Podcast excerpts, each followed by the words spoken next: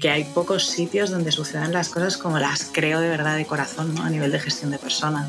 Yo creo que en Fresh tenemos la posibilidad de tener un gran impacto y un impacto muy positivo sobre el ecosistema en el que estamos. Hay pocas cosas que te sirvan como buenos predictores del éxito de un proyecto y uno de ellos es tener un equipo bien engrasado.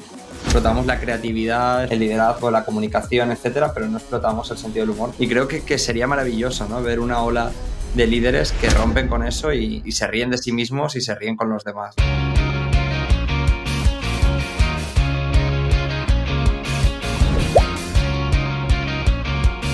Fresh and Friends, el podcast sobre gestión de personas donde hablamos con profesionales que en su día a día gestionan equipos en entornos complejos, de incertidumbre, tecnológicos o de similares características. Y hoy la verdad es que tenemos un episodio que me hace especialmente ilusión y es que vamos a hablar con dos personas que forman parte de, de, lo que hoy en día es el equipo de Fresh People y que se unieron tras haber vivido experiencias muy importantes en algunas empresas como Inditex, eh, Wondo, era una eh, spin-off de Ferrovial, 11870, me viene a la mente, y otras muchas compañías que ahora, ahora recordaremos.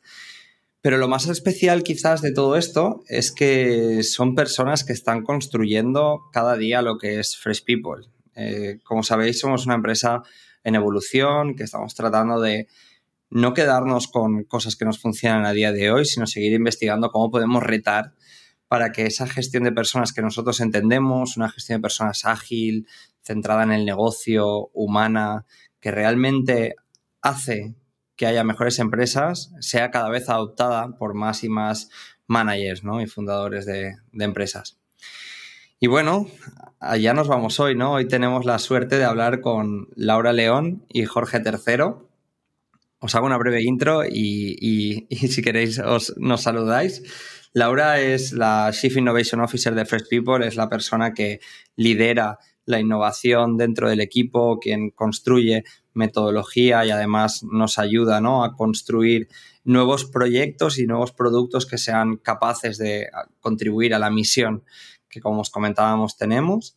Y por otro lado tenemos a Jorge, que es nuestro CTO y CPO a la vez y, y es un, una posición ¿no? que, que, define un poco el, el, reto que andamos buscando en Fresh de no frenar, seguir avanzando, seguir construyendo un nuevo modelo y, y ahí Jorge pues personaliza ¿no? Esa, ese rol clave para liderar la construcción de nuestro software que al final bebe y se basa en la metodología de Fresh, pero que a partir de ahí, bueno, pues estamos soñando mucho todos los días con lo que vamos a construir. Bienvenidos. Muchas gracias. Muchas gracias, José. Bueno, la verdad es que estamos todo el día en reuniones hablando, pero hoy es un poco más especial porque ostras, tenemos la oportunidad ¿no? de contarle muchas anécdotas y muchas cosas a, a, gran parte del equipo que nos, que nos tenemos en interno, pero además todas esas personas que nos oyen. Sí, todas esas conversaciones de, ¿no? Donde visualizamos un futuro mejor. Exacto, así es, así es. Vale, pues, pues si queréis vamos al lío. Ya sabéis que intentamos hacer estas conversaciones lo más amenas posible y, y vamos a ir a por ello. En, primer lugar, si queréis, la, primera pregunta, yo os la lanzo, además a mí también me apetece conocerlo, es, y si queréis empezamos por ti, Jorge, ¿qué es lo que te ha traído a un proyecto como Fresh? ¿Qué es lo que, qué es lo que finalmente te llamó la atención? ¿Qué es lo que te ha hecho unirte a esta aventura?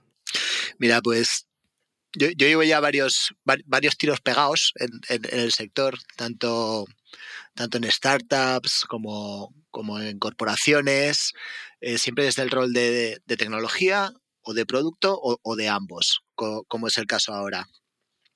Y si busco como un hilo conductor de, de, de, mi carrera, lo que he ido buscando a medida que he ido, que he ido cambiando de proyecto, ha sido siempre el impacto. Y yo creo que en Fresh tenemos la posibilidad de tener un gran impacto y un impacto muy positivo sobre el ecosistema en el que estamos, que es el ecosistema empresarial. Pienso sobre todo en startups, pero no solo en startups. Y lo pienso porque, eh, bueno, después de, dar, eh, pues ya os digo, unas, unas, cuantas vueltas, uno va generando aprendizajes a lo largo del camino y aprendes mucho los, los, los noes y algunos de los síes. O sea, los noes serían los, los predictores de que un proyecto va a ir regular y los síes, los predictores de que un proyecto va, va a ir bien. Por desgracia, la lista de noes es, es, larguísima y va creciendo y además es como infinita, ¿sabes? Nunca para, nunca para. La lista de síes es más pequeña. Hay, hay, pocas cosas que, que, te, que, te, sirvan como buenos predictores del éxito de un proyecto y uno de ellos es tener un equipo bien engrasado. Y se, se da la circunstancia de que además, eh, bueno, pues yo conocí Fresh porque te conocí a ti personalmente, José, porque trabajamos juntos.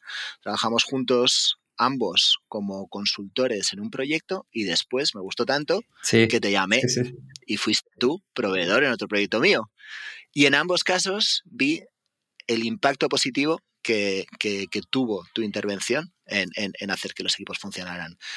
Y lo que pensé es, si esto somos capaces de escalarlo, si esto somos capaces de llevarlo a, a, al conjunto de las empresas con las que trabajamos en general, eh, pues haremos el mundo mejor. Que suena un poco así, un poco cursi, pero qué demonios. Vamos Totalmente, ¿eh? y, y, siempre decimos eso, si conseguimos que haya 1.400 founders y managers dentro de nuestro software y eso implicará que estarán eh, gestionando personas de esa manera ágil, humana y con impacto en el negocio, implica que habrá casi más de 10.000 personas impactadas por, por, por, esa manera de gestión, ¿no? Y yo creo que cuando pensamos en eso y me voy hacia Laura, que fue un poco una de las conversaciones iniciales, es cuando nos sale la sonrisa a todos, ¿no? Sí, total. Sí, yo, yo me vine aquí por friquismo por amante absoluta de, de, la gestión de personas. Es decir, cuando yo me empiezo a plantear que quizá mi etapa profesional anterior pues estaba llegando un poco a su techo, ¿no? Por una serie de razones y empiezo a ver un poco hacia dónde orientar mi futuro y cuál es el próximo paso y que quiero ser de mayor, ¿no? Casi. Pues me doy cuenta de que, de que hay pocos sitios donde sucedan las cosas como las creo de verdad de corazón, ¿no? A nivel de gestión de personas. Entonces, bueno, pues por, por distintos motivos alguien te puso en mi camino, empezamos a hablar y nos dimos cuenta de que soñábamos con los mismos... Y tiene mucho que ver con ese impacto que decía Jorge, ¿no? El hacer las cosas a través de las personas, teniendo impacto en el negocio, que creo que es lo que cambia un poco también ese discurso al final. Entonces, poder llevar todo ese conocimiento y toda esa aplicabilidad de lo que es de verdad la gestión de personas, con la complejidad que implica haciéndolo sencillo y vinculándolo de verdad a negocio, para mí es algo que, que, que, me apasiona. O sea, y ya cuando entramos aquí, ¿no? Y vemos que eso, como dice también Jorge, puede ser escalable y podemos llegar a más y más, ¿no? Pues es un sueño.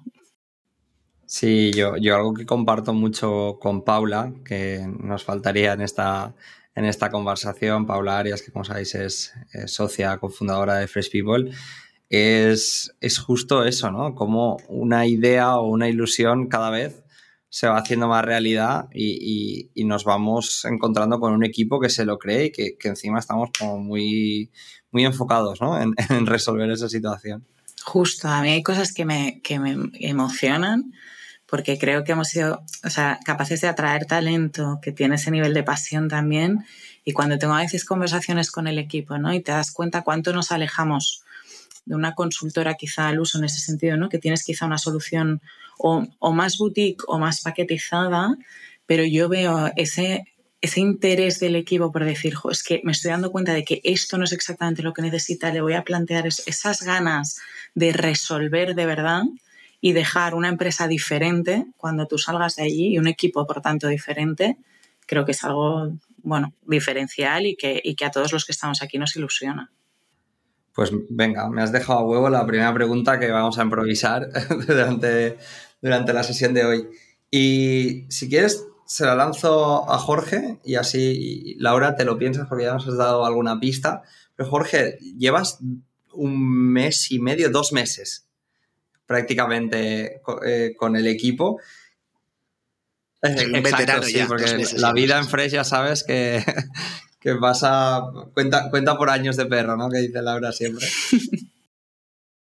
¿Qué es lo que más te ha emocionado de estos últimos dos meses? ¿Qué es lo que más te ha gustado? ¿Qué es lo que más te ha llamado la atención? Lo, lo, primero, que esto fue nada más llegar, pues, pues fue el equipo. Ya te digo que yo, yo, yo te conocía a ti, José, y, y, bueno, estaba muy convencido de que, de que tú y yo nos íbamos a entender bien. Conocía a Laura y a Paula, pero, pero las conocía poco todo pintaba bien. Y lo primero fue, pues, pues confirmar que efectivamente habíais sido capaces de trasladar esa ilusión y, ese, por otro lado, esos conocimientos eh, al, resto del equipo. Entonces, pues, pues bueno, es un equipo que, que, que, joder, que contagia el entusiasmo, que de verdad tienen ganas de hacer las cosas bien, son súper curiosos con, pues yo llegué a una empresa de servicio a decirle, vamos a hacer un software que va a extender lo que hacéis vosotros. Pues alguno me podía haber mirado así como con la, con la ceja levantada en plan de dónde, ha salido este, este chalao y que va, para nada, al contrario, todos tienen una actitud súper abierta, súper positiva y con muchas ganas de, pues de explorar las cosas que podemos hacer juntos. Eso por un lado. Y luego por el otro, al empezar a trabajar con los clientes, lo que veo es que efectivamente eh, eh, estamos siendo bastante capaces de, generar ese impacto positivo. Eh, pues me, encuentro con muchas empresas que nos cuentan, pues, un poco mi, intervención, la intervención del software vendrá después del servicio. ¿no? Una vez hemos pasado un proyecto de acompañamiento en el que hemos estado con, los clientes y me encuentro con que algunos de los que hablo es que me cuentan el, cómo se ha quedado su empresa después del paso de Fresh y, y que tienen muy buena pinta. Qué guay. ¿Y tú, Laura, qué es lo que, qué es lo que más te ha gustado, qué es lo que más te ha emocionado en los últimos meses? Yo voy a hacer un año Casi, casi, bueno, ya lo he hecho. Eh, entonces ya son siete, ya soy casi, casi estoy llegando a la preadolescencia aquí en Fresh. Pero, o sea, sobre todo ver que era posible.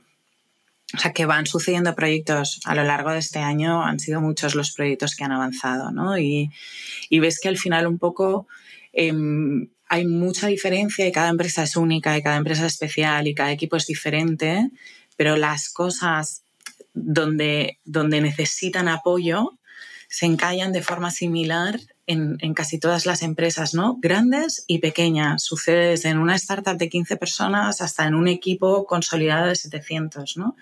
Porque tiene mucho que ver con la interacción de las personas, tiene que ver con un montón de factores que solemos dejar fuera, ¿no? Entonces, ver que con las soluciones que estamos planteando de verdad suceden cosas y que funciona, para mí ha sido algo de de, validar sobre todo esa idea y de darme muchísima fuerza para seguir sumando, ¿no? Y pensando más soluciones y llegando a más equipos, que al final es un poco lo que nos va a aportar Jorge también. ¿Y tú cómo lo ves, José? Tú llevas, me parece que dos años desde que montaste Fresh y eras, eras tú solo con tu, con tu tambor y ahora tienes una empresa de 20 personas. ¿Qué ha pasado? Pues es una buena pregunta. La verdad es que Em, ¿Qué ha pasado? Han pasado tantas cosas.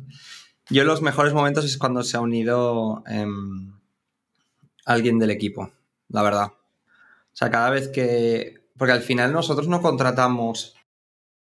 Ves muchas organizaciones que al final es un fundador o fundadora y gente así como un, un núcleo duro muy, muy potente, pero que luego se rodean de gente que no tiene el mismo nivel de seniority o la misma experiencia, ¿no? Nosotros, al final, si miras el equipo, em, el 85% podrían ser considerados senior, por no decir en el top de seniority de cualquier organización.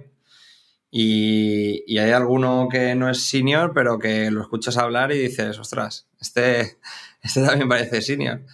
Entonces, ver que toda esa gente Em, ha apostado, y pues los que tienen menos experiencia, por vivir su, primera o su segunda experiencia con nosotros y crecer.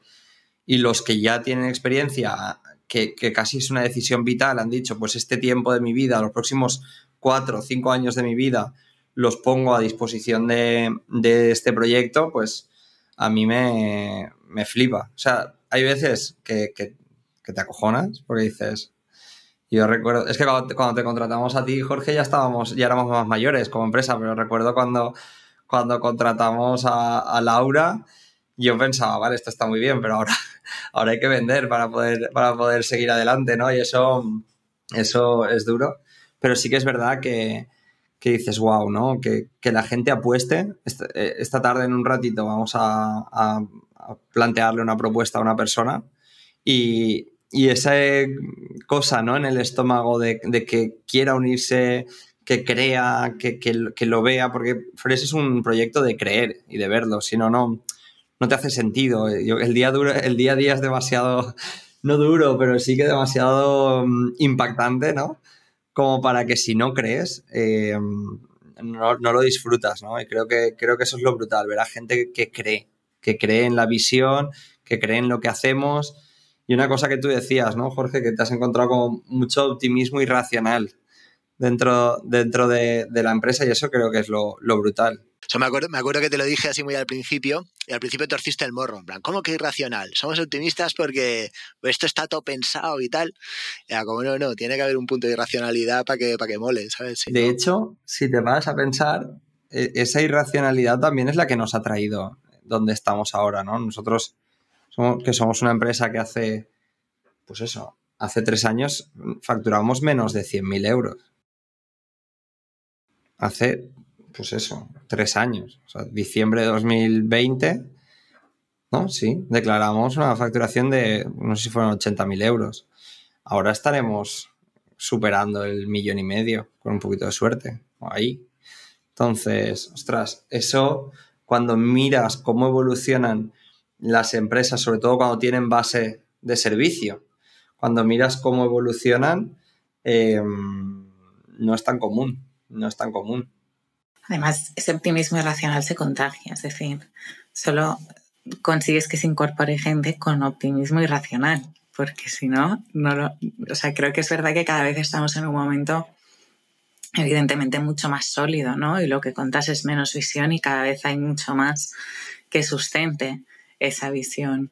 Pero como dice José, hay una parte que te tienes que creer un montón. Entonces yo creo que, ¿no? que a lo largo de este año, a pesar de que nos parece que han sido cinco, ha sido uno, sobre todo este último en el que han sucedido tantísimas cosas y se han incorporado tantas personas clave para el equipo, pues buscas un poco eso, ¿no? Yo creo, una de las cosas cuando hacíamos entrevistas siempre pensábamos eso, que, que haya un punto de encaje de criterio que estemos alineados en la base, a pesar de que nos vayamos a llevar la contraria ¿eh? y de que tengamos que aportar perspectivas distintas, que la base de sentido común de cómo entendemos la gestión de personas sea similar y que haya un punto de optimismo irracional, ¿no? Que encaje y que vengas a ilusionarte. Y yo creo que al final eso escala bien. Es que al final lo, hecho hasta ahora está, está genial, pero en realidad cuando te sumas a una empresa, pues como yo hace poco o, la gente que está sumando ahora, es por lo que venga después, no, no, no, no por lo que hay ahora. Es, es precisamente pensando en cómo haremos que hemos hecho un por 15, me parece, por lo que dices, eh, José, en, los últimos dos años, pues cómo hacemos un, por cien en los próximos cinco. Total. Y esto dentro de un panorama de, de la gestión de personas Mm, que, no sé cómo lo veis, con todo lo que está pasando en el mundo, todo lo que está pasando en las organizaciones.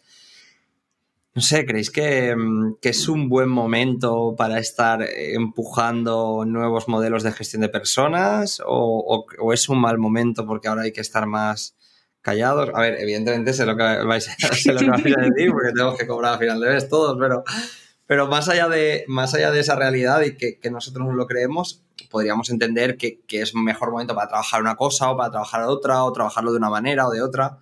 ¿Cómo lo veis vosotros? Voy yo, Laura. Pues, pues es que yo, creo que es bastante independiente de la situación, ¿sabes? Ahora, pues vaya una recesión, va a haber menos eh, dinero para las startups, pues encuentro un montón de razones para decirte por qué tienes que tener un equipo de alto rendimiento. Pero si es lo contrario, va a llover dinero, los equipos se van a multiplicar por 10, encuentro todavía mogollón de razones. ¿Sabes? Esto es como las cosas que son, que son buenas siempre, ¿sabes? Eh, es, bueno reírte, es bueno siempre, ¿sabes? Da, da igual el resto de las situaciones. Es bueno estar en un equipo que funciona bien, que está engrasado, que está bien cohesionado, que, es exigente y que cumple sus retos. Sí, siempre. 100%, pero es que aparte yo creo que más allá de la situación económica, las personas, los equipos están en un momento en que lo demandan. O sea, es una necesidad para ellos. Porque creo que hasta ahora, o sea, se ha evolucionado en el modelo de gestión de personas y evidentemente se ha puesto a la persona, al empleado, mucho más en el centro. Nos hemos preocupado por su experiencia, o sea, hemos hablado de engagement, ¿no? O sea, hemos buscado el dar una atención desde la empresa con otro tipo de responsabilidad al que había antes. Pero es que ahora estamos en un momento en el que las personas y los managers con los que hablamos en el día a día quieren usar eso para potenciar, para optimizar, para crecer, para desarrollar a su equipo, para conseguir mejores resultados con eso, ¿no? Y la digitalización de procesos o los recursos que tenías hasta ahora que estaban encajados dentro de un, framework que era no se podía estirar ni se podía usar, ¿no? Era eso. Ibas y registrabas una performance o si tienes esta competencia a un nivel 3 o a un nivel 4, ¿no? No te resuelve a día de hoy. Los managers te dicen, oye, es que yo quiero saber si yo estoy evaluando a mi equipo de esta manera y el del lado la está evaluando de otra. ¿Cómo me puedo avanzar a esa evaluación y desarrollar a las personas para que de verdad estén donde tienen que estar dentro de tres meses? ¿no? Y con todo eso, em, conseguir los resultados que tenemos que conseguir en un momento que ahora es impredecible, pero es que no lo va a dejar de ser tampoco. O sea, no vamos a volver a un estadio en el que todo sea de color de rosa y todo sea crecimiento y todo sea súper predecible. Los modelos de negocio cambian de la noche a la mañana, las empresas también, ¿no? Y vamos a tener que acostumbrarnos a esto. Entonces, en cuestión de personas creo que hay que equipar sobre todo a los managers para que puedan facilitar eso, para darle recursos a los equipos para poderse avanzar a esas necesidades y trabajar de forma de forma um, ágil y que de verdad crezcan ellos y los negocios, si no va a ser imposible. Sí, yo, creo que los managers son la clave, pero al final cuando, esto lo hablábamos los tres, eh, cuando pensamos en, el impacto que tenemos del software o de todo el servicio, decíamos, ¿para, quién lo hacemos? ¿Para, para los individual contributors de un equipo, para el equipo, para la empresa, para el manager? Lo hacemos para todos, en realidad. O sea, buenos equipos hacen buenas empresas, buenos equipos hacen que, que, la gente esté contenta dentro de esos equipos. Pero yo creo que el manager al final es la, es la piedra angular de todo eso, o es la, la palanca principal para accionar eh, todas esas mejoras o todas esas, eh, no sé, prestaciones. Y, es algo que fíjate que en el software o en el, producto en general nos, lo encontramos mucho porque parece que leí una estadística por ahí que se doblaba cada año el número de personas de la industria. Eso significa que hay, que, hay, que hay, muchísima gente muy junior en todos los equipos, en todos los equipos que te encuentres y además crece mucho, con lo cual tienes un montón de necesidades de management. Y muchas veces a la gente se la echa ahí al ruedo, le dicen, venga, pues ahora llevas tú este equipo. Y, es, que, y es que les falta la, equipación para hacerlo. Entonces, bueno, yo creo que nosotros podemos echar una mano en ese proceso. Sí, yo incluso veo que, hay una, lógica de mercado en, esa evolución de, gestión de personas al final. Eh, las organizaciones en este contexto necesitan una diferenciación radical. No vale con diferenciarte un poquito, quizás.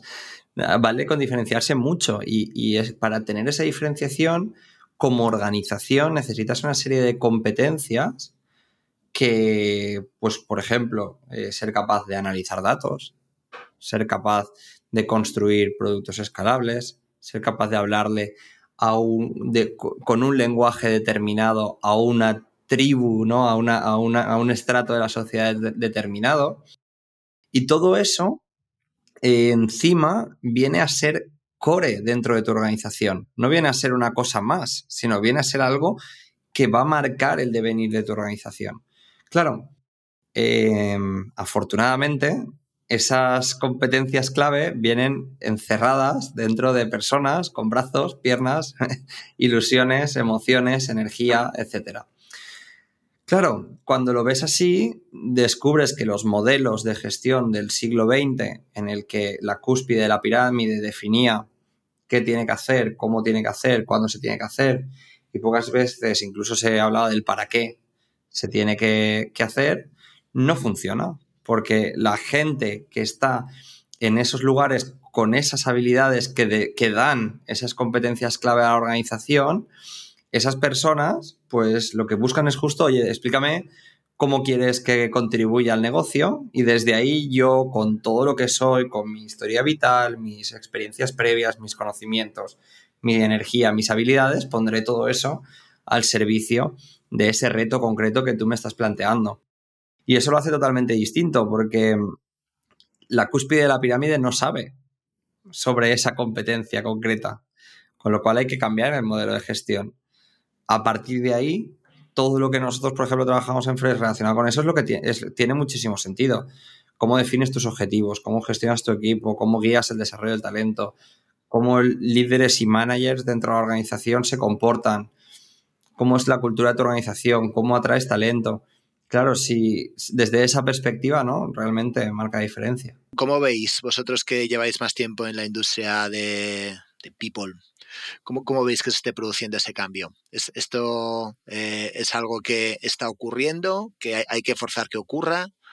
Eh, todo el mundo sabe que tiene que ocurrir, pero, pero no está pasando todavía. ¿Cómo lo veis? Yo personalmente creo que están empezando a convivir dos modelos. Lo que pasa es que todavía genera muchas fricciones, ¿no? Porque tienes unas estructuras em, clásicas cuando tienes que virar ¿no? hacia un modelo donde el manager no es una posición o un título o no tiene por qué ser el experto que más sabe de todo lo que está sucediendo dentro de su área, ¿no? Entonces, cómo evoluciono a, la nueva necesidad, creo que sigue habiendo un gap. Por eso yo creo que lo que nosotros hacemos, que es llevarnos ese modelo eh, probado en startups donde sí tienes la agilidad y el espacio de crear eso y además es súper necesario porque tu empresa en un año cambia infinitamente y necesitas que tus equipos se avancen a eso, pues llevarnos ese modelo a empresas un poco más grandes que necesitan ese cambio es también un poco lo que nos está dando ese espacio, porque al final en esas empresas un poco más grandes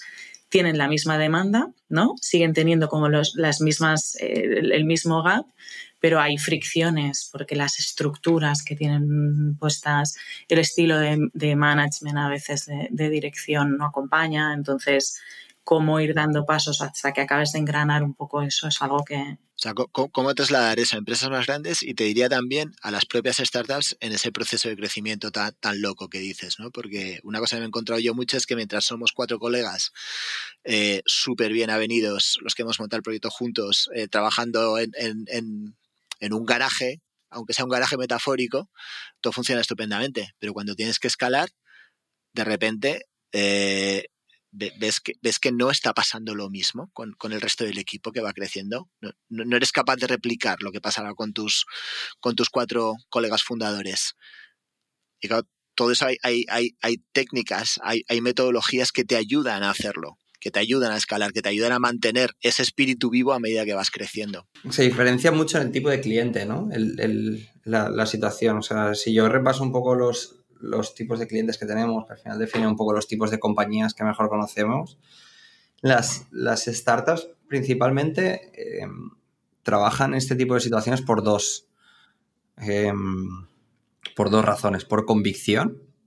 Yo creo que tenemos la suerte de ver cómo cada vez más emprendedores y emprendedoras es, lo hacen por convicción. No, no se plantean no trabajar una cultura, no trabajar una gestión de personas, que luego tiene su contraparte, ¿eh? que esa convicción hay que guiarla al negocio para que se convierta en un impacto real y no se quede en, un póster en la pared. Pero sí que es verdad que, esa convicción a mí me encanta, ¿no? Es que si no fuera así, ¿cómo no? Si, justo he montado una empresa para hacerlo así, ¿no? Y creo que eso es muy chulo. Y las que no lo hacen por convicción, lo hacen por necesidad, que, también me, me gusta mucho porque al final lo estábamos viendo esta mañana, ¿no? Con, una de esas empresas. Oye, tengo un año y lo que quiero es que mi equipo crezca a muerte y evolucione porque durante el próximo año tengo que ser 20 veces mejor de equipo de lo que soy hoy. Y eso sé que no lo voy a hacer únicamente contratando, también tengo que hacer ayudando a la gente a que se desarrolle y evolucione, ¿no? Y eso me parece espectacular. Eso es en el caso de las startups. Luego tenemos, y, corrigiéndome, ¿eh? si creéis que, que, hay algo que se puede añadir, pero en el segundo escalón de compañías con las que trabajamos, que compañías tecnológicas, grandes, scale-ups, hubs tecnológicos de, de, empresas más tradicionales, pero que tienen hubs muy tecnológicos, ahí yo creo que, que realmente lo que están ávidos es de, de cómo, porque ha ido mucha gente a, en, en, valenciano hay una expresión muy chula que se dice garbellar agua, que es como mover agua pero no, pero no hacer nada, ¿no? Pues em, ha ido mucha gente, ¿no? Con, con, ese tipo de discurso que creo que ha hecho mucho daño a, a, los que hemos venido por detrás. Y, claro, eso está muy bien, pero luego eso cómo se aterriza, ¿no? Y eso cómo conecta con la realidad y, con una situación en la que fulanito se lleva mal con menganito o este equipo compite con el otro, que es ahí es donde está la gracia, ¿no? Y además que ese, cómo se pueda escalar posteriormente.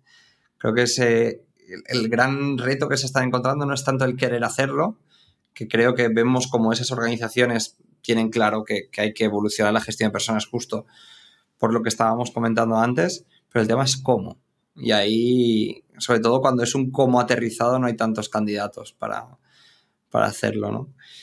Y en, el último, en el último pues, estadio, ¿no? O, o, escala de empresas encontramos pues empresas más tradicionales, en fase de digitalización, algunas de ellas familiares, ¿no? Que ahí yo creo que lo que les está moviendo es, por un lado, que está entrando la tercera generación, en muchas de ellas. Y, creo que volvemos a la parte de la convicción, ¿no? Porque probablemente son la misma generación que las personas que están fundando startups y vienen con eso de serie. Y en segundo lugar, la, digitalización, ¿no? Que llevamos escuchando hablar de digitalización 8 mil millones de años, pero la realidad es que estamos en la fase en la que hemos descubierto que digitalizar no es poner una web o poner un software, sino que es tratar de otra manera y relacionarte de otra manera con tu cliente externo y tu cliente interno, que es tu equipo. Yo creo que ahí sí que se está moviendo también una rueda que al final, por ejemplo, en España es la rueda que moverá absolutamente toda la industria si se mueven ese tipo de empresas, que es la de, oye, mm, espera que si yo quiero ser competitivo, tengo que ser competente gestionando mi equipo. son empresas que, ya eh, son competitivas, ya lo han conseguido, eh, pero se preguntan cómo dar el siguiente paso, ¿no? Y probablemente son empresas que igual tienen, no sé, 20 años, que se fundaron sobre una premisa o una hipótesis que funcionó y quieren seguir dándole a la rueda y, no quedarse en esa posición de mercado, que en algunos casos es una posición cómoda y estupenda, pero, tienen inquietudes, bien porque venga una nueva generación o bien porque sencillamente vean que, el mundo se está acelerando, se está acelerando ahí fuera y, ellos quieren acelerarse también. Y la forma de hacerlo efectivamente es, activar a tu equipo, no es un problema de comprar software. Sí, además es un poco, o sea, lo que decías antes de las startups, ¿eh? es el mismo modelo con más o menos velocidad. Porque esa empresa que es sólida, evidentemente la velocidad a la que generas ese cambio es distinto. En una startup tienes que ser ágil, tienes que ser muy ágil, ¿no? Y aparte impacta directamente en que esa startup siga siendo una startup dentro de tres meses, ¿no? entonces, evidentemente hay otra cosa que te aprieta mucho más cuando las otras empresas pues tienen un negocio funcionando que, como dices, ya se ha validado genera más rentabilidad y son conscientes de que si no evolucionan probablemente no se queden con esa posición, sino que se vayan hacia atrás, ¿no? Porque el mercado va a ir evolucionando, no se va a quedar quieto. Pero a mí es verdad que es un poco lo que decías antes, José. Eh, hablas con clientes que llevan un tiempo que te están pidiendo ¿no? seguir evolucionando esto porque ya han visto los beneficios y te dicen literal es que nos está sirviendo para fichar mejor a gente muy buena y para escalar al equipo y la forma en la que hablan a mí es la parte que ya me toca la fibra, ¿no? Y me emociona de verdad, porque de golpe te están diciendo, y es que estos son mis objetivos del año que viene. Para mí el año que viene es una oportunidad, estos son mis objetivos y yo tengo que asegurar o sea, no me puedo encontrar a mitad de año de, ay, pues no lo hemos conseguido. Eh, tenemos el resto del año, la otra mitad del año para ver si conseguimos arreglar algo, pero sabemos que no vamos a llegar a lo que nos marcamos, ¿no? O sea, quiero desde ya dar un paso más a lo que ya teníamos y que me está funcionando para asegurar que lo que me he marcado para el año que viene sucede. Y lo bueno es que es consciente de que pasa a través de las personas que si no activo a mi equipo y lo enfoco y tienen claridad en qué se tiene que conseguir y de qué manera y tengo montada una estructura con unos managers potentes que activen todo eso, muy probablemente haya muchas cosas que no vayan sucediendo porque el día a día se nos come a todos al final, ¿no? Entonces, muy probablemente me vaya encontrando muchos viernes con el, esta semana tampoco me ha dado tiempo a esto, que es algo que todo el mundo acusa. Entonces, bueno, eso para mí es la maravilla de, de lo que hacemos al final, ¿no? Ver que realmente hay, hay equipos que están empezando a decir, vale, si estos son mis objetivos, ¿qué tengo que hacer con mi equipo? Para asegurarme que lo conseguimos, ¿no? No piensan como antes en cuánto voy a invertir en marketing, qué recursos tengo, que también, pero si no activo mi equipo, nada de todo lo demás tiene sentido, ¿no? Claro. Es vincularte claramente, eh, vincular el éxito de la empresa con, el éxito del equipo. Y es lo que, en realidad es lo que perseguimos, ¿no? Es, el impacto que de verdad queremos tener nosotros. Conseguir que las empresas vayan, vayan bien, gracias a tener equipos de alto rendimiento. Sí, y yo creo que eso eh, liga mucho, sobre todo en el ecosistema startup, en una de las grandes carencias que yo veo que tenemos eh, todas las startups al menos a mí me, sorprende mucho ver que, en otros ecosistemas, en Estados Unidos, por ejemplo, no, existe tanto esa carencia, que es la capacidad para tomar decisiones a nivel de equipo. O sea, claro, cuando lo ves de esa manera y empiezas a, tener tanta claridad ¿no? sobre cómo cada una de las personas impacta en el negocio, te das cuenta que cuando no tienes este tipo de trabajo hecho, estás ciego ante, ante una realidad muy clara y es que eh, tiene que haber un retorno de la inversión de alguna manera de esa construcción y esa evolución del equipo. Y creo que hay muchísimas organizaciones que no son conscientes de lo que les cuesta y les aporta cada individuo y cada, y cada equipo dentro de la empresa y cómo se relaciona eso con el negocio. Y que eso es un factor de muchísimos fracasos de organizaciones y de muchísimo potencial perdido, ¿verdad? Porque, porque muchas de esas personas que no están bien alineadas en cuanto a sus actividades con lo que necesita la empresa, eh, o sea, sería un cambio radical si, si, si se alineara esa potencial. Totalmente, es que eh, decimos que, que las startups mueren por falta de financiación y desde mi punto de vista muchas mueren por una ausencia de capacidad en la gestión. Sí. toma ya. Evidentemente no todas, ¿no? Y vemos muchas que al final, sobre todo en, los últimos seis meses y en los próximos seis meses, vemos que hay situaciones que no se pueden controlar. O sea, si, te cambian las normas del juego a mitad de la partida y te pillan con el pie cambiado, es muy difícil, ¿no? Que creo que es lo que ha pasado con muchas startups a nivel de financiación. Pero sí que te das cuenta de que hay muchísimas que el ir postergando tomas de decisiones, gestionar de verdad sus equipos porque las cosas más o menos salían, finalmente ha tenido un coste brutal. Porque no tienes ese margen. No tienes capacidad para sostener eso durante mucho tiempo, pesa muchísimo. O sea, yo creo que al final hay una parte buena también de cómo trabajamos, ¿no? Que es el qué vamos a hacer y evidentemente el para qué lo vamos a hacer, pero somos capaces de definir en qué cosas vas a observar que van a suceder de forma distinta, ¿no? O sea, qué comportamientos van a cambiar, de qué forma se va a dar ese cómo. Y creo que es algo también que ayuda mucho a los equipos, porque a veces cuando nos ponemos a hablar de cultura, yo misma, que soy una friki del tema, digo, tanta literatura, ¿no? O tanto se ha generado mucho ruido en ese sentido y cuesta ayudarte a conectar eso con de verdad unos resultados distintos. O cuando hablamos de leadership, nosotros tenemos el programa de aprendizaje, que no nos gusta llamarlo de formación porque realmente buscamos ¿no? que genere ese cambio. No se trata de formarte en, determinadas habilidades, se trata de que las practiques y se trata de que cuando las estés practicando se observen comportamientos distintos en ti como manager y que esos comportamientos tengan unos resultados distintos dentro del equipo y esos resultados distintos un impacto en la organización al final, ¿no? Entonces, creo que esos pasos son importantes de visualizar también.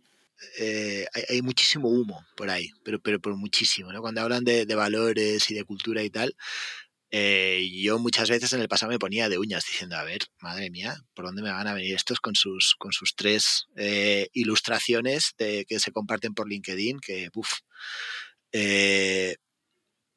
y es difícil separar el grano de la paja, ¿no? Entonces, yo creo que ahí eh, estamos haciendo nosotros muy buen trabajo en esos proyectos en los que junto con las empresas eh, definimos cuáles son esos sistemas, definimos cuáles son esos valores y esa cultura y los ponemos en práctica, los dejamos funcionando, los dejamos rodando.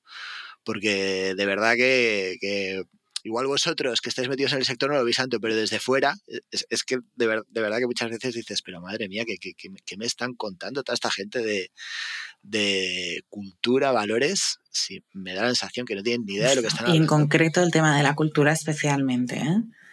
Y el tema del liderazgo igual también, ¿eh? O sea, te encuentras y hasta en, todo tipo de organizaciones, no solo en startups, los que eran mejor individual contributor han promocionado a ser managers, pero nadie les ha explicado qué significa eso, ni nadie les ha enseñado cómo, a cómo multiplicar resultados a través de su equipo, ¿no? Como el, cuento de la limonada del libro de, de Julie Su, que es maravilloso de Making of a Manager. Pues es un poco eso. O sea, no se trata de la capacidad que yo tengo de hacer limonada, aunque sea el mejor haciendo limonada y el más rápido, sino de la capacidad que tengo de conseguir multiplicar a través de mi equipo, porque en función de cuántos seamos vamos a poder hacer y vender mucha más limonada, ¿no?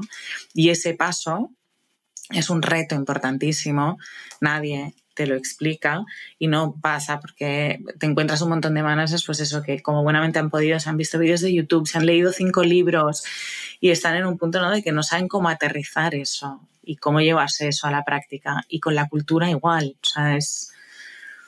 Pero, ¿qué significa que tengamos esos valores? ¿Qué tenemos que hacer en el día a día? ¿Cómo tenemos que tomar decisiones? ¿Cómo nos tenemos que comunicar? ¿no? O sea, ¿cómo establecemos un poco este marco? Al final, los retos que ves cómo nos va a afectar, ¿no? Cómo va, cómo va a impactar el hecho de que haga las cosas de una forma o, de otra. A mí mismo, a mi entorno, a mi equipo, a mi empresa. ese camino del individual contributor convertido en manager lo pasé yo, exactamente, literalmente lo que estás contando. Y para mí fue, fue, fue todo un shock. Me pasó todo lo que le pasa a todo el ingeniero que le, que le, pasa eso. Lo primero, yo quería seguir programando y además pensaba que programaba mejor que ninguno de, de, todos estos, con lo cual tenía que, tenía que estar yo ahí a tope programando encima. Entonces, cada vez lo hacía peor, porque evidentemente no tenía tiempo. Y, y entonces me frustraba porque programaba, programaba mal, eh, eh, interrumpía los procesos de mis compañeros. Era un estorbo para el equipo, más que una ayuda. Entonces me leí todo lo que encontré al respecto y bueno, pues con eso, más años, la cosa fue funcionando. Pero a mí me habría venido de bien conoceros a vosotros hace, hace una década o así. Sí, sí. Yo veo que es algo, o sea, sobre todo eso de llevártelo a la práctica. O sea, y darte cosas accionables para probar con el equipo y llevarte a reflexionar sobre eso. Porque muchísimas veces es que no tenemos ni el tiempo para pensar sobre lo que estamos haciendo y el outcome que tiene que salir de ahí, ¿no? Entonces, y con la cultura pasa exactamente lo mismo. O sea, podríamos poner mil ejemplos de que cosas que cambian. El otro día estábamos con una empresa. Uno de los principales dolores que tienen es que eh, al final todas las decisiones acaban subiendo hacia arriba. Por ponerte un ejemplo de mil, ¿eh? Y lo, lo resuelves a través de la cultura y lo resuelves aterrizando la cultura al día a día, a la toma de decisión, a la comunicación, al feedback, entonces, claro, una cosa es decir, uno de nuestros valores es ownership y ponerlo en la pared bien bonito, y otra cosa es llevarte a ownership a qué significa ser owner aquí en cada cosa que hago. Y luego ir un paso más allá, ¿no? Llevar a esos managers a establecer compromisos con sus equipos y a, juntos iterar sobre esos compromisos, ¿no? De las cosas que van sucediendo en el día a día para que realmente el ownership sea algo que permee y se quede integrado dentro de la organización pues al final cultura es eso. Cultura te tiene que dar un poco, el, te tiene que dar autonomía, porque te permite saber dónde puedes operar, ¿no? Y cuáles son un poco las reglas del juego que hemos acordado entre todos, entonces te da muchísima libertad. Lo que pasa es que siempre se ha quedado, ¿no? Como esa parte bonita. De, es verdad que yo creo que a veces también los equipos de recursos humanos pecamos un poco del, del, del flower power, y, eso tampoco nos ha ayudado. Hemos tenido un discurso bastante alejado de negocio en general, a pesar de que hemos intentado ¿no? posicionarnos de forma estratégica, porque siempre ha sido un área clave para negocio.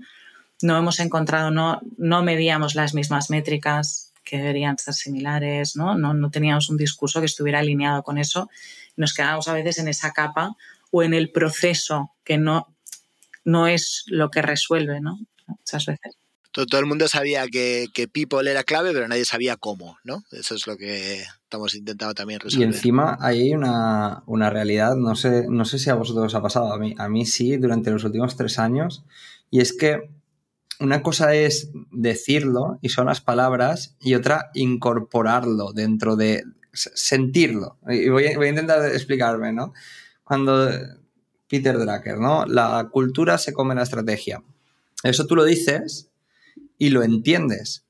Pero cuando lo has vivido, ¿no? Cuando lo has sentido, cuando ves como una estrategia se frena porque hay algo que no controlas, que no cambia el ritmo de la estrategia, cuando lo escuchas otra vez o lo, dices, notas algo dentro, ¿sabes? Es como que, ya no es únicamente mental, es, es, piel con piel, ¿no? Dices, ostras, esto es, esto es real, ¿no?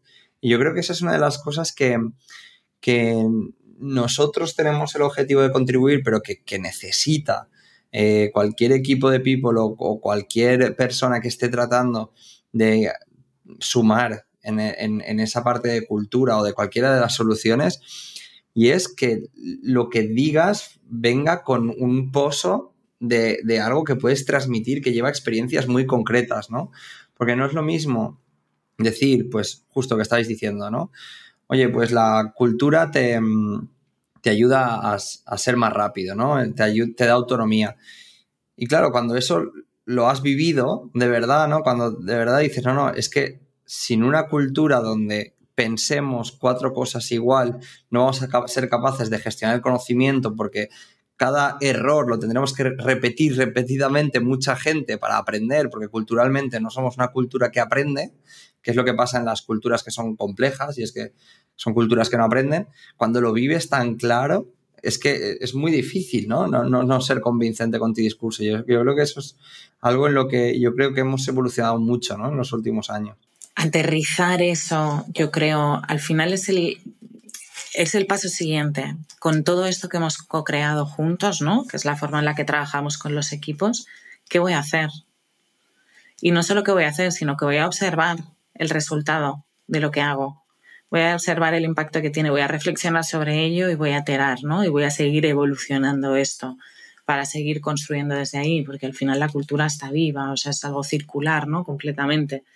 Entonces es lo que tú dices, cuando lo tienes tan integrado y lo ves en los equipos y ves el cambio y ves cómo se establecen una serie de reglas que cambian por completo la forma de relacionarse en las personas, te puedo poner ejemplos de empresas que nos hemos encontrado que todo el mundo levantaba las manos cuando había un problema, siempre era culpa de otro, ¿no? Y acaban un poco acusando y no sabían cómo salir de ahí porque realmente había una buena intención de quererse, de ayudar, pero reactivamente todos funcionaban así, ¿no? Y cuando consigues cambiar eso a través de la cultura, de definir unos acuerdos comunes y empiezas a ver cómo en determinadas reuniones con ellos la gente se posiciona de otra manera, cada uno sabe hasta dónde tiene que asumir y hasta dónde tiene que leer del otro, es que cambian por completo las dinámicas en cómo trabajan los equipos, ¿no? Y desde ahí, evidentemente, cambian los resultados porque al final, hoy en día, con las estructuras que tenemos, también las interdependencias son clave. Si no las sabemos engranar a través de la cultura, es imposible funcionar. Es que estás constantemente, o hay cosas que se quedan en tierra de nadie, como decía Jorge antes, ¿no? O sea, o, o sufres muchísimo porque sientes que estás todo el rato dándote contra una pared. Y al final la cultura es eso. ¿no? Yo siempre cuando siempre hago un poco esa analogía, yo cuando me fui a vivir a China, al principio, ¿no? Claro, hay un gap de comunicación importante. Tú eres sordo-mudo, no hablas su idioma, no conoces su forma de pensar. Entonces, había una serie de reuniones en las que pensabas que te habías comunicado y que habías entendido lo que te querían decir, pero luego sucedían cosas distintas y es que había un submundo al que tú no tenías acceso, en el que sucedían y había unas dinámicas, ¿no? Se funcionaba de una determinada manera. Entonces, hasta que no bajas, como si dijéramos, a ese submundo y desde ahí llegas a acuerdos de, vale, cuando tú haces esto, yo entiendo esto otro, y al revés, y engranas eso, entonces, claro, tu comunicación cambia, porque sabes cómo tienes que pedir las cosas, porque escuchas de forma distinta, entiendes los mensajes de forma distinta. Pues cuando trabajo en las empresas siento un poco que es como ir pelando ese es un mundo, ¿no? Ir abriéndolo para todos y estableciendo qué significa y cómo lo vamos a usar. Para mí la cultura es eso, es establecer cómo nos vamos a entender, ¿no? Y, creo que cambia por completo una empresa, un equipo, vamos. Yo siempre pongo el ejemplo de 300, de la, de la película, que al final es imagínate que esa gente estuviese ahí uno diciendo, ostras, a mí me da miedo que me cojan los persas y me maten, el otro, oye, a mí me han puesto en primera fila porque el líder me tiene manía, otro diciendo, oye, pues yo esto del escudo no lo veo. No tiene ningún sentido, ¿no? Hoy no tengo los abdominales muy marcados, Exacto. en casa. Pero fíjate que ante la adversidad, ¿Por qué trabajaban eso tanto? Porque en, en, unas situaciones de batalla, de adversidad, necesitas una cultura muy concreta, muy simple que todo el mundo pueda entender. Y que no haya que discutir sobre eso. Podemos discutir sobre un montón de cosas, pero donde se descubre la, la calidad de los equipos es en la adversidad. Entonces, el hecho de tener un lenguaje común que cuando aumenta el nivel del reto, para no hablar de adversidad, cuando aumenta el nivel del reto por encima de las habilidades del equipo, que ahí es donde descubres qué equipo tienes en realidad, ostras, no tener que volver a la base para construir te da muchísima velocidad. Es una de las cosas más brutales que a mí me, me parece de, trabajar de esta manera, ¿no? Que, que siempre hay bases. Y, si queréis esto lo linko con, una pregunta que, que, os quería hacer y, y que al final yo creo que puede empezar a servir un poco de cierre de la, conversación. Hay muchas organizaciones con, mucha trayectoria, y me voy sobre todo a, empresas más tradicionales, que han generado una división brutal entre propiedad, dirección y equipos. ¿Vale? Y, y esa diferenciación, al menos desde mi punto de vista, cada vez va a penalizar más la gestión, porque si un poco asumiendo la premisa que yo decía de que vas a necesitar cada vez nuevas competencias clave que vienen cerradas dentro de, dentro de personas con unos comportamientos, habilidades, etcétera, claro, cuanta más distancia generas con esas personas, más distancia generas con las nuevas soluciones del negocio. Es un poco la premisa, ¿no? ¿Qué creéis que tendrían que hacer las empresas que no tienen esa diferencia hoy para que no suceda? Esa sería una primera pregunta. Y la segunda, las que la tienen, ¿qué hacen? Toma ya. cerrar, ¿eh? no sé, es, que es una duda, ¿no? Que, justo venía, venía pensando mientras hablabas y digo, claro, pero esa, esa diferencia puede llegar a romper todo lo anterior. O sea, esa, diferencia efectivamente puede llegar a romper todo lo anterior. Y, yo creo que es una de las razones por las que las empresas, cuanto más pequeñas, pues más, cohesionadas y, más eficientes son, ¿no? Pues porque, porque no se da esa diferencia, porque todo el mundo tiene los mismos objetivos y tiene los mismos incentivos.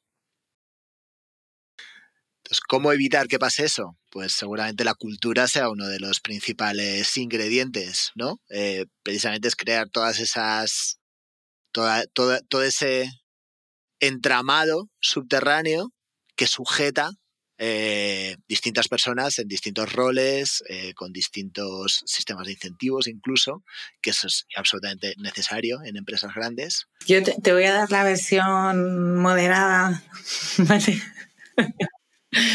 Pero, o sea, eh, yo creo que tienen que evolucionar las estructuras. ¿Vale? Te pongo un ejemplo. A día de hoy, tú eres CEO de French, Jorge es CTO, CPO, yo llevo la parte de innovación. Nuestro rol hoy en día significa una cosa, pero probablemente dentro de tres meses sea distinto, ¿no? ¿Cómo evoluciono ese rol dentro de la organización y cómo lo conecto con los equipos? Em, creo que es clave.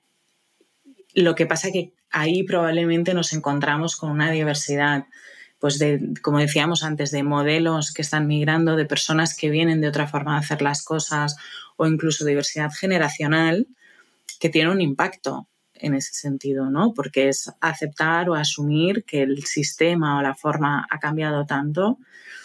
Eh, va relacionado a veces también incluso con temas, creo, de estatus o de entender tu propia posición dentro del equipo, ¿no? y, y evidentemente, pues ahí las personas pues tenemos ciertos miedos, vulnerabilidades completamente lícitas. Entonces, creo que hay cosas que se pueden hacer a corto y es encontrar puntos de encuentro, es decir, ni todo lo que sucede arriba está mal, ni todo lo que sucede abajo está bien, ni al revés. Encontrar puntos de encuentro donde acordemos que de todo esto, estas dos cosas son prioridad y estamos de acuerdo ambos ¿vale? Para poder operar desde ahí. Si estamos completamente en la distancia, porque unos están demandando unas cosas, están necesitando unas cosas y otros están eh, priorizando otras o, viendo otras, es imposible evolucionar porque crecen en paralelo ¿no? y no, se entienden o generas mucha frustración en alguno de los lados. Entonces, encontrar puntos de acuerdo y ya también dependerá un poco de la capacidad de la organización de evolucionar en ese sentido, ¿no? O sea, de cuán dispuestos están a seguir siendo competitivos, creo, dentro de 10 años y hasta dónde están dispuestos a, romper un poco los esquemas o la solidez de determinadas creencias que traemos todos aprendidas. Paso uno para mí es ese. O sea, nosotros cuando trabajamos con equipos donde nos encontramos eso, no puedes trabajar obviando ninguna de las dos partes donde van a suceder las cosas es en la segunda capa, como si dijéramos, ¿no? que es donde se va a trabajar toda esa parte más de equipos realmente, pero si no hay un punto, al menos unos acuerdos concretos a los que hemos llegado de cómo queremos que sea el equipo y que a ambos le vamos a dar importancia a eso, es muy difícil avanzar realmente. Entonces, bueno, no es, no, es, no es fácil, todo depende del castillo que hayamos montado también. Tal cual. Y, fíjate eh, que yo añadiría una cosa y no es, quizás no es muy, no sé cómo decirlo, pero no, es, muy excepcional lo que voy a decir, pero me parece que es muy útil y es el sentido del humor.